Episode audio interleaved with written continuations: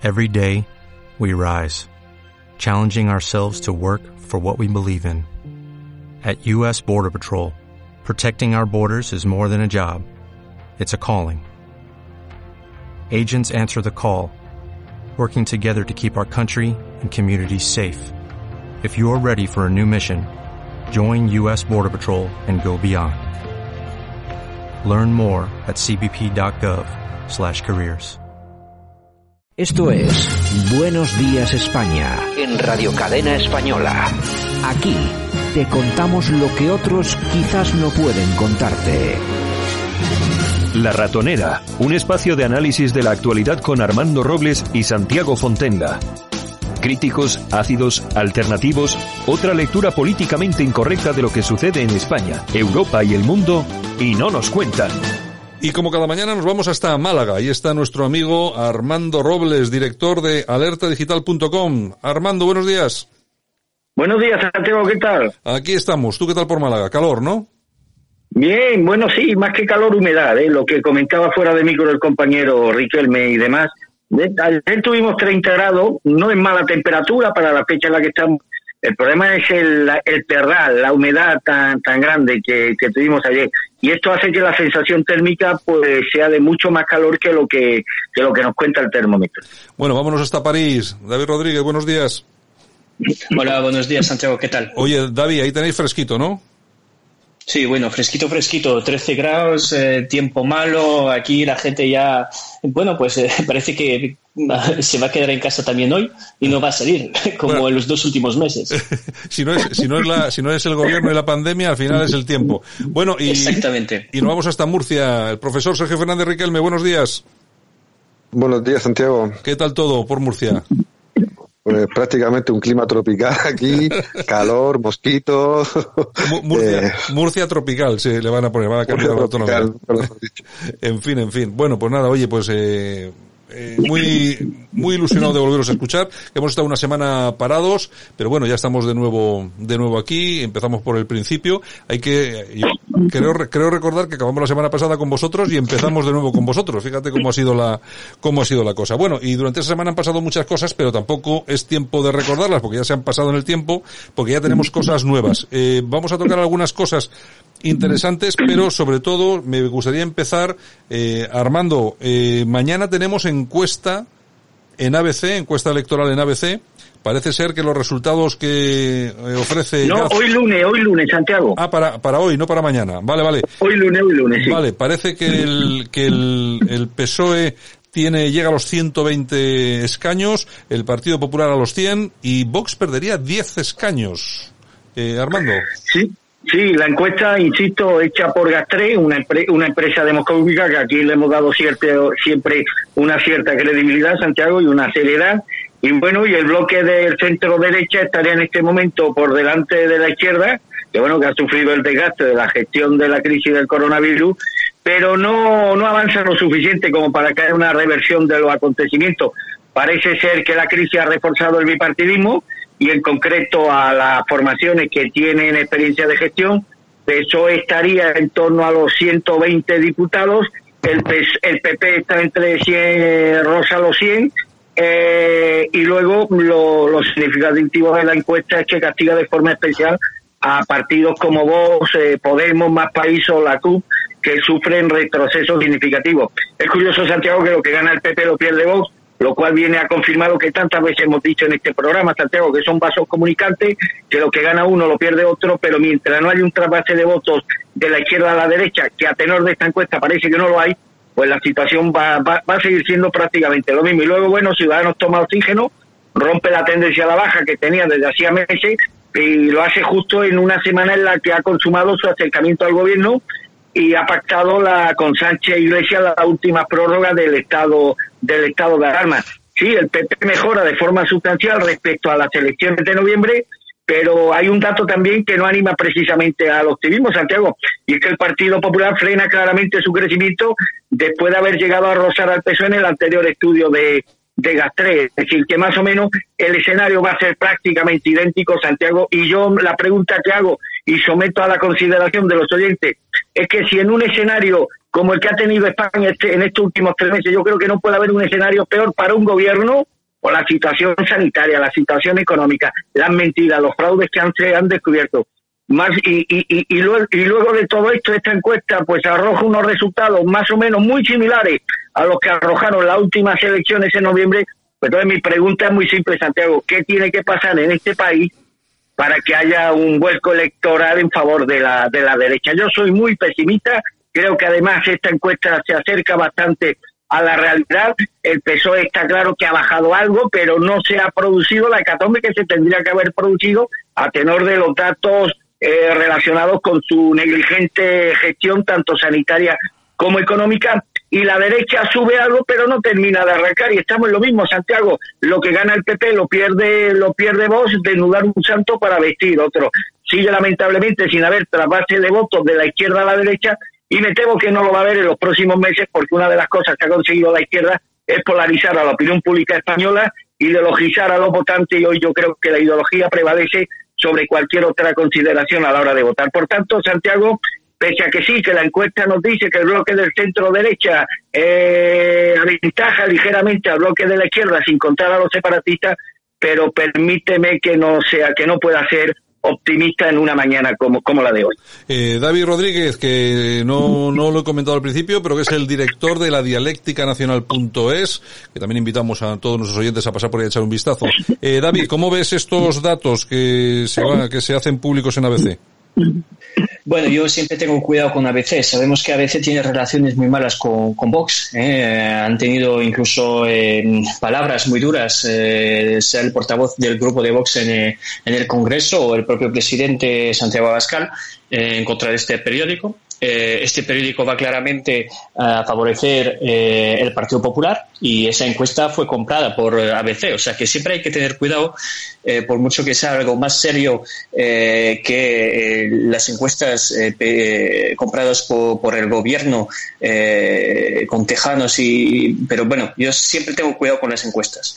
Pero claro es verdad hay que decir la verdad es que si baja Vox y sube el PP hay un problema hay un problema porque la oposición no lo está haciendo correctamente no lo está haciendo bien y, y si hay gente que sigue votando al PSOE es que es para es que es para llorar es para echarse a llorar echarse un y pegarse un tiro incluso y, irse a dormir a la calma. Es que es increíble que haya gente que vote al, que vote al Partido Socialista. Es que yo la verdad es que no lo entiendo. Eh, y no lo entiendo. No, no lo entiendo. La, la, verdad es que es difícil con todo lo que está cayendo que haya todavía eh, la expectativa en una encuesta más o menos seria de que el PSOE pueda lograr 120 escaños, Sergio.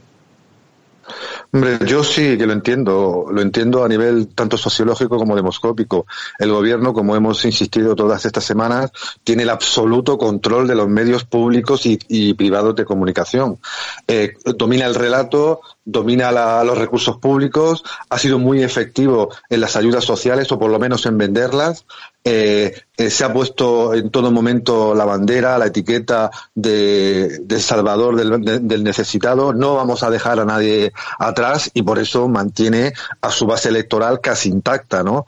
Eh, estoy de acuerdo con el análisis de, Armando y las matizaciones de, de David, pero esta encuesta de nuevo debe situarse en una tendencia más amplia que señala eh, que el PSOE mantiene su eh, nicho de votos, tanto por la propaganda como por el conjunto de ayudas sociales que, que, ha desarrollado, pero también que el bloque de centro derecha podría, eh, cambiando o mejorando su estrategia de oposición, llegar, a, llegar al poder.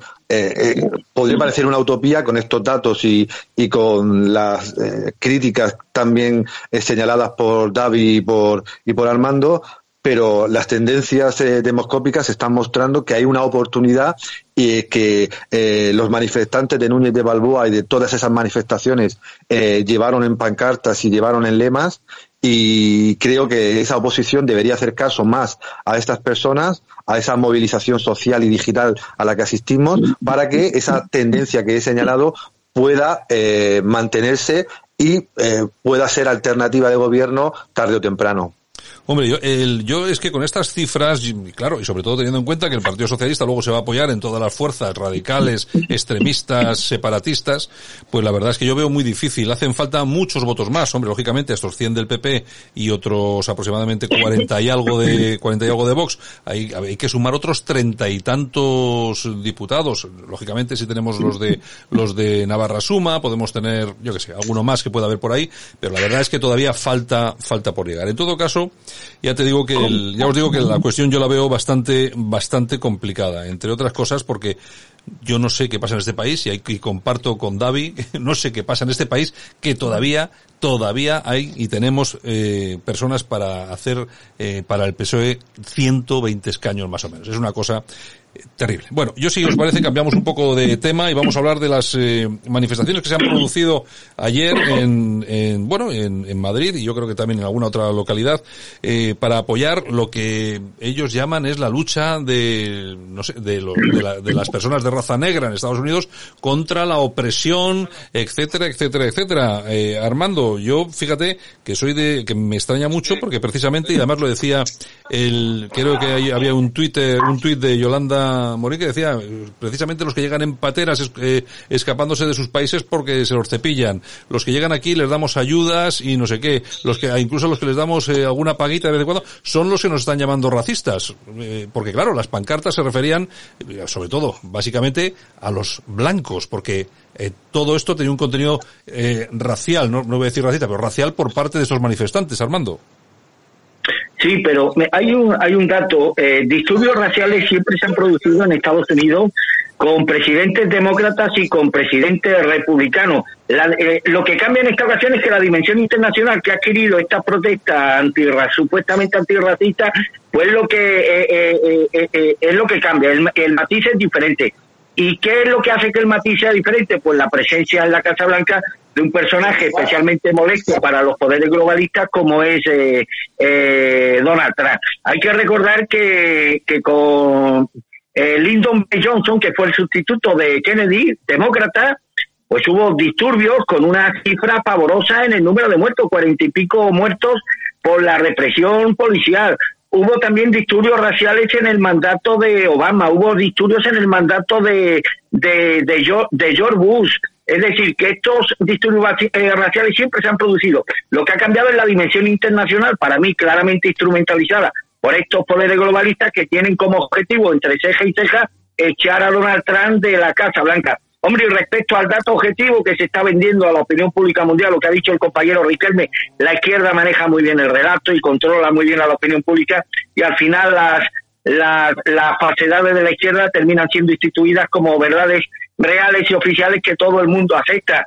De nada le servirá el dato estadístico a ninguno de estos manifestantes de que un ciudadano afrodescendiente de Estados Unidos, ojo, y esto no son a nadie, esto no son eh, eh, opini opinión que yo formulo, sino está basado en pura y dura estadística y demás. Un ciudadano afrodescendiente de Estados Unidos tiene 500 veces más posibilidades de morir asesinado por alguien de su misma raza que por un norteamericano eurodescendiente. No les va a servir para nada que les diga que nueve de cada diez homicidios que se perpetran en Estados Unidos lo son por personas pertenecientes a grupos catalogados como minorías raciales. Eh, de nada le servirá el dato estadístico de que los afroamericanos, como dicen ahora, tienen indicadores de bienestar en Estados Unidos muy superiores a de cualquier otra comunidad negra en cualquier parte del mundo. O tampoco le va a servir nada que les digamos que Estados Unidos destina cada año pues miles de millones de dólares de su presupuesto a políticas públicas que eviten la segregación racial, muchas veces en perjuicio de los ciudadanos blancos que se ven, eh, que, que, se les ve cortado el paso para acceder a, universidades y servicios públicos, porque hay una cuota en beneficio de la población negra que, todos los, que todas las administraciones están obligadas a, a, mantener. De nada les, les, va a servir el dato de que con Donald Trump al frente de la Casa Blanca, y esto insisto, son estadísticas, datos puros y duros, el número de muertos a manos de policía ha sido tres veces menor que con la presidencia de Barack Obama, ni tampoco de que los disturbios raciales se hayan producido, como dije antes, siempre en Estados Unidos con presidentes demócratas y republicanos.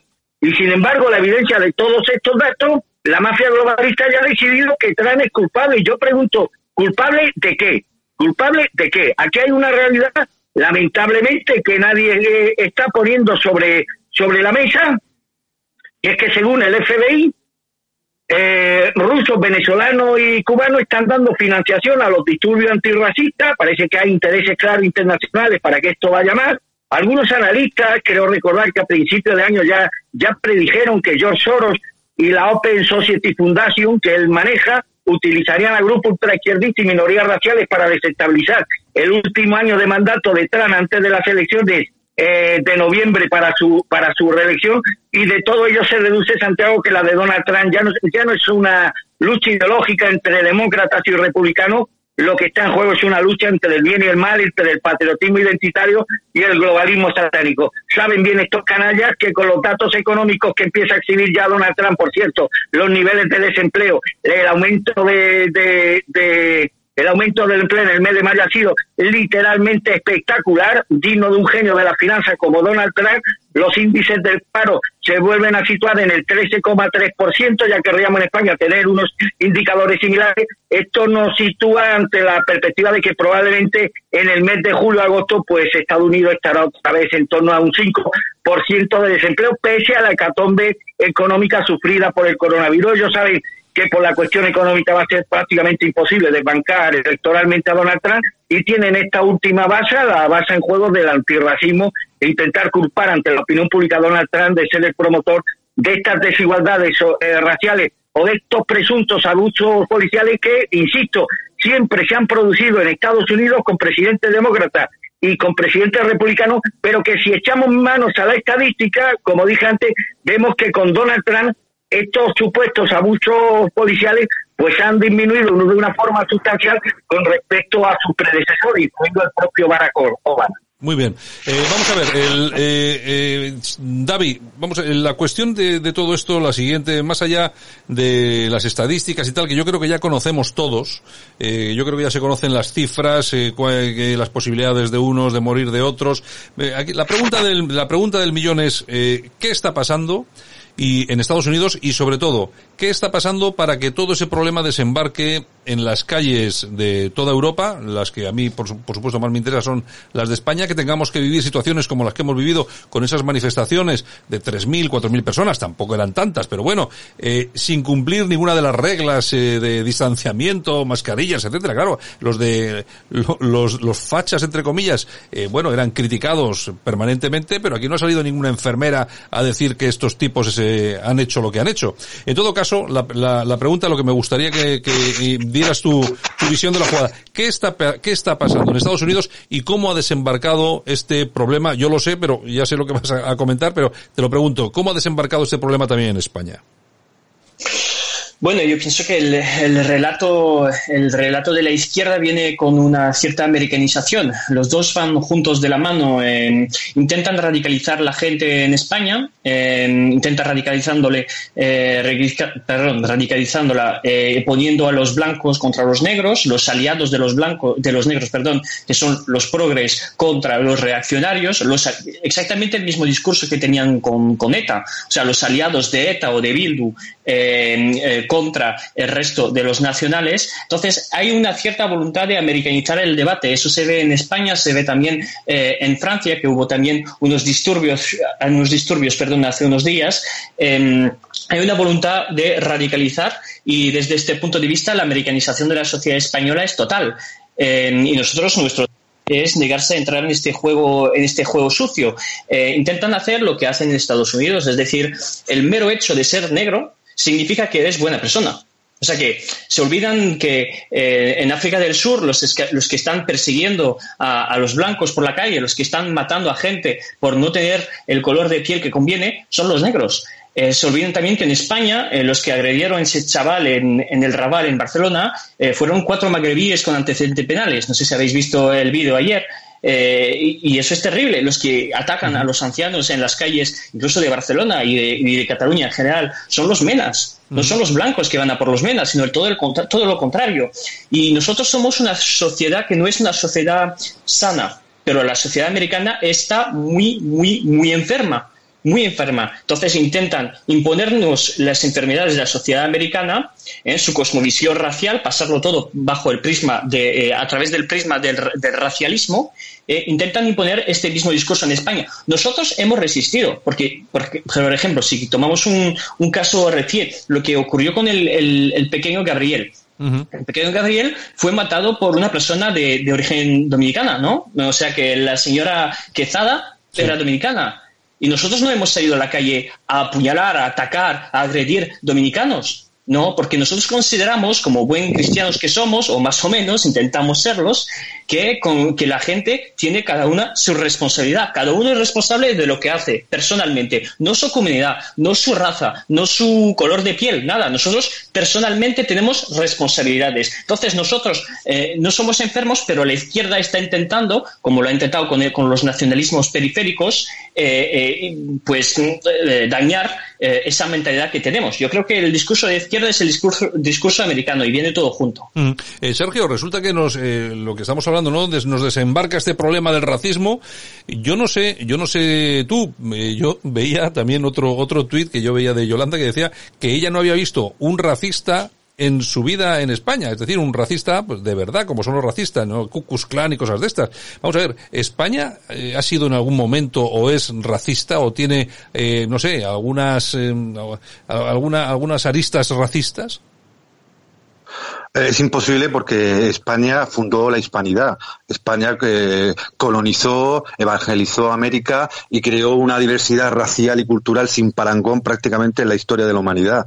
Eh, diferencias eh, por cuestiones culturales, obviamente, ¿no? Pero creo que España es un país que ha privilegiado en su historia elementos religiosos, espirituales e incluso trascendentales que unen más que, que diferencian, ¿no? Pero esto es simplemente, como han señalado Armando y David, una bandera más de las tantas que utiliza el globalismo liberal progresista para vender y venderse. Eh, la bandera del cambio climático, la bandera del feminismo, la bandera de la ideología de género, y esta es otra más para ocultar sus propias discriminaciones.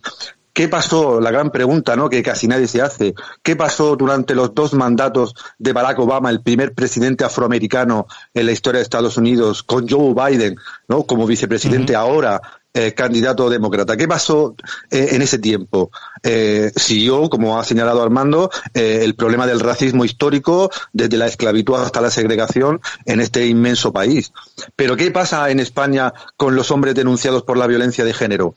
¿Qué pasa con los mayores discriminados que han muerto en las residencias sin ayuda y con una familia lejana que ahora, ahora se preocupa? ¿Qué pasa con los españoles que no pueden hablar en su idioma materno, por ejemplo el castellano, en Cataluña? ¿Qué pasa con tantas discriminaciones diarias eh, a las personas que defienden la familia tradicional, a las personas que llevan la, orgulloso su brazalete de, España, a las personas que defienden una visión más tradicional del mundo? Eh, ¿Qué pasa con esas discriminaciones que utiliza eh, conscientemente el mundo global para imponer su proyecto. Discriminaciones que no eh, salen prácticamente en la prensa porque el relato se construye con una serie de banderas eh, muy exitosas en el, en el relato que domina perfectamente este, esta izquierda globalista que ya ni siquiera es eh, una izquierda revolucionaria o una izquierda internacionalista. ¿Qué pasa con todas esas discriminaciones que nos imponen a los que pensamos de manera diferente, que nos quitan libertad, que nos que restringen nuestros derechos y que en la historia reciente eh, eh, han demostrado que son muy eficaces y hacen que al final eh, los partidos que gobiernan y que son amparados por Soros y por estos poderes globalistas internacionales sigan, pese a los millones de parados y a los miles de de muertos primeros en las encuestas. efectivamente. Y Armando, y vamos a ver, es muy sorprendente que la gente se arrodille pidiendo perdón. Yo no sé si la gente pide perdón por ser blanco o por ser amarillo, no lo tengo muy claro. De todos modos me parece una, una estupidez. Y ya te digo, a mí lo más interesante de todo esto me, me han parecido las manifestaciones en Madrid, eh, manifestaciones en las que había muchas personas de, de raza negra. También, lógicamente, se veía, además, porque se les ve cómo estaban todos los progres, la izquierda radical, su puño en alto. Yo no sé por qué los españoles tenemos que, que pedir perdón por algo, arrodillarnos delante de alguien. No sé por qué tenemos que pedir perdón por ser blanco. Y a mí lo que me parece es que estos han dejado, cuando digo esto es el gobierno, han dejado que esto fluya, porque entre otras cosas, con esto que hemos, que estamos viviendo y que hemos vivido, eh, ayer en, Madrid, ya no se está hablando, por ejemplo, de Marlasca, ¿no? Eh, Armando, ya, ya, no se habla del gobierno, de las chapuzas, de... Evidentemente, evidentemente. Y, y, una cosa, Santiago, porque esto que decimos en este programa, que yo creo que está repleto de sentido común, tanto lo que ha dicho el profesor Riquelme como, que lo ha dicho, como lo que ha dicho David, refutando la propaganda oficial por parte de la izquierda porque esto no lo defiende ningún representante de la derecha política en este país. ¿Por qué no hay un análisis de las estadísticas criminales en los Estados Unidos, ni una reflexión medianamente seria sobre el salvajismo de ciertas poblaciones y su comportamiento bárbaro, primitivo y criminal? ¿Por qué los medios informativos españoles no han informado, salvo algunos? Y yo creo que es un hecho especialmente grave en un país además que no tiene tradición en este tipo de saqueos. ¿Por qué no se habla de que una treintena de negros eh, imitando a los cafres de Estados Unidos, han asaltado estos días atrás un supermercado en Gerona, hechos que han sido eh, verificados por los propios mozos de escuadra. Pero lo que has dicho es una verdad, Santiago. Tenemos una derecha política que es incapaz de defender estas cosas en público para que no las tachen de racista. Tenemos una derecha política que se opone a la paguita universal, pero eso no lo puede decir porque primero perdería votos entre esos sectores, están a ver lo que le pueden caer también de ahí, erróneamente, porque esta gente nunca van a votar a la derecha, pero por otra parte tampoco quieren que les acusen de insolidario y luego mandan a los suyos a través de las redes sociales para que se opongan a la paguita, a la paguita universal. Tenemos una derecha política en este país que no ha sido capaz de aprovechar, y ahí están los resultados de la encuesta, el peor momento de crisis sanitario y económico que ha sufrido en este, este país en lo que llevamos de siglo para darle un vuelco a los acontecimientos. Aquí no ha habido, desgraciadamente, ni va a haber una, una revolución naranja como la de Ucrania. Aquí no, va, no ha habido ni va a haber una revolución verde como la de los países árabes. Aquí no va a haber un 15M por parte de la derecha como la que promovió la izquierda y que también le, le, han, ido, le han ido a uno. Y ellos juegan con dos cosas. Primero, la inoperancia, la, la, la, la candidez de la derecha política, pero juegan también con un pueblo absolutamente anestesiado, cretinizado, el pueblo español, Santiago. Esta gente ganaron las elecciones en noviembre. Fíjate de noviembre hasta acá lo que ha ocurrido. ¿Alguno de nuestros oyentes se acuerda ya, o esto forma parte de sus conversaciones cotidianas y diarias, de lo que pasó en Bolivia con lo de los encapuchados de la, de la policía? ¿Quién se acuerda de esto? ¿Quién se acuerda de lo de Bildu en Navarra? ¿Quién se acuerda de lo de Delce Rodríguez en el aeropuerto de Baraja? Hubo contrabando de drogas, por cierto. El responsable de la Guardia Civil que permitió que aterrizara el avión en Baraja y que esta señora tomara, eh, pisara suelo español, eh, premiado por el gobierno. ¿Quién se acuerda de las mentiras de Pedro Sánchez en la campaña? ¿Quién se acuerda de las niñas prostituidas en Mallorca? ¿Quién se acuerda de los cursos de formación? ¿Quién se acuerda de la sentencia de Loeres? ¿Quién se acuerda de la firma del PSOE con, con Bildu para la derogación de la totalidad de la reforma laboral? ¿Quién se acuerda de las compras fraudulentas con factura inflada? de mascarillas que han sido inútiles para la protección de los trabajadores de salud que han enfermado incluso han muerto. De hecho, somos el país que estadísticamente con más número de sanitarios muertos contagiados. ¿Quién se acuerda de la compra mediante intermediarios de amiguetes del gobierno de test que han sido completamente inútiles para la detección del coronavirus empresas sin homologar? Pero además pagando cantidades astronómicas sin poderse fiscalizar por los auditores de Hacienda, porque estos granujas aprovecharon el estado de alarma para lucrarse de forma indigna. ¿Quién se acuerda de todos los escándalos del PSOE? La, estrategia es muy clara, Santiago, en la línea de lo que tú apuntabas. Un escándalo tapa otro escándalo y la gente termina inmunizada, anestesiada y rendida, preparada para aceptar estoicamente la gestión criminal del coronavirus y todo lo que está por venir, incluso la barbaridad económica que esta gente está proponiendo. Tienen carta blanca para robar, para mentir, para prevaricar, para minimizar el control parlamentario, para amenazar a los medios que no les son afines, para inventarse delitos de odio para amordazar a la oposición y cometer todo tipo de abuso. Y esto lo hacen porque tenemos una derecha política en este país, esto hay que decirlo, y perdóname, profesor Riquelme, es una verdadera mierda la derecha política y social que tenemos en este país. Y al final la mitad del pueblo trabajador sumiso, manteniendo a la otra mitad de vagos y sinvergüenzas, potenciales votantes de la izquierda y cooperadores necesarios para la transformación de España, que vamos camino de ello en un estado totalitario de corte boliviano. Esto es para salir corriendo, Santiago, pero esto no se produciría, insisto, si no tuviera, y pido perdón a los que se sientan aludidos, si no tuviéramos una derecha política que es una verdadera mierda, y ahí sálvese quien pueda. Bueno, eh, eh Sergio, ¿qué te, ¿qué te parece? Hombre, que yo es que intento superar esa distinción. Posiblemente Armando eh, tenga razón, y además lo dice con una vehemencia y, con una claridad eh, absoluta. Eh, la derecha española tiene un problema. Tiene que hacerse mayor y tiene que decidir si se queda con la vieja eh, estrategia de, de, esperar a que caiga la fruta madura, a no hablar muy en alto y a no comprometerse doctrinal ni ideológicamente. Tiene que hacerse mayor, como también en muchas ocasiones ha señalado David. Tiene que dar el paso, como han dado en otros países, a un patriotismo social, a un nacionalismo identitario que rompa esa barrera entre estatismo y liberalismo, entre clases altas y clases bajas, entre eh, eh, de un lado y de otro, tiene que asumir que el mundo ha cambiado y que el debate actual no se plantea entre girondinos y jacobinos, se plantea entre patriotas y globalistas. Y eso exige, eh, como bien ha señalado eh, Armando, dar ese paso, quitarse complejos y decir claramente las cosas y asumir los costes que tiene eso a nivel pues mediático, a nivel popular e incluso a nivel electoral. Eh, tiene que pasar esa travesía en el desierto y dar eh, ese paso hacia una nueva realidad que si no comprende, eh, al final le va a superar eh, y tenemos el ejemplo del Partido Popular, un partido que se centró exclusivamente en la gestión tecnocrática y que perdió gran parte de su electorado, que eh, se fue, en este caso, a, Vox. Y Vox tiene la necesidad urgente de decidir eh, de qué lado está y afinar muy bien qué referentes, qué referentes doctrinales e ideológicos de tipo identitario va a asumir eh, porque el mundo, y lo vemos en Estados Unidos, eh, eh, lo está demostrando. Trump, Trump tiene en contra al Partido Demócrata y a prácticamente todo el Partido Republicano. Cosa que no se dice muchas veces en los medios, pero la gran parte del Partido Republicano, las grandes corporaciones, el ejército, el establishment, todo el mundo está contra Trump.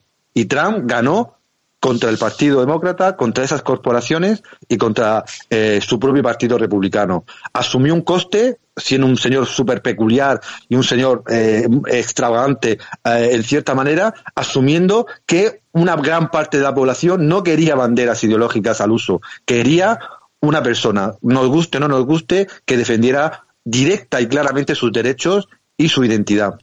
Eh, David, el último minuto es para ti sobre lo que ha dicho Armando. ¿Qué te parece? Bueno, yo estoy de acuerdo con Armando. Hay un problema de, reflexión en la derecha española, eso está seguro, y, en eso tiene toda razón también Sergio. Eh, falta transversalidad. Falta transversalidad. Yo siempre he tenido como ejemplo es el, ejemplo francés con el golismo o el ejemplo argentino con el peronismo, que es lo de transversalidad, es decir, estar en capacidad de hablar al obrero y estar en capacidad de hablar al industrial, estar en capacidad de decirle al burgués que si se comporta bien con el pueblo y que tiene respeto eh, y lo paga bien, eh, tendrá toda la capacidad de desarrollar sus empresas. De la misma forma, hablarle al, a la gente, eh, al español de a pie, diciéndole que, que no tiene que tener eh, miedo eh, del futuro porque se le va a, propiciar una, una, vida buena a él y a sus hijos. Entonces, ese discurso de transversalidad, y volvemos al debate que hemos tenido al principio, es el que nos permitirá eh, llegar al fin, yo creo, del PSOE. Hay que acabar con el PSOE y si no vamos a por su electorado, no vamos a por los votos tradicionalmente de la izquierda, con un discurso transversal, eh, social patriota, eh, y con un, un, también una voluntad de defender la identidad española eh, sin tener ningún miedo, creo que no, será posible. Y eso, claro, la derecha tiene que planteárselo, tiene que pensar, pero para, para poder pensar hay que ser libre. Yo creo que esta derecha está cada vez menos libre, cada vez más sometida a, lo, a los intereses de, de las grandes corporaciones. Entonces no creo que de dentro, vendrá de fuera. Bueno, pues eh, yo siento mucho que se acabe el tiempo porque me parecía muy interesante el debate, pero como tendremos eh, más oportunidades y como tenemos debate todos los días, tenemos tertulia, bueno, tertulia, porque debate realmente no, no tenemos, tenemos tertulia, pero bueno, regresaremos y, y seguiremos hablando de esto porque va a dar mucho, mucho de sí. Armando, un abrazo muy fuerte.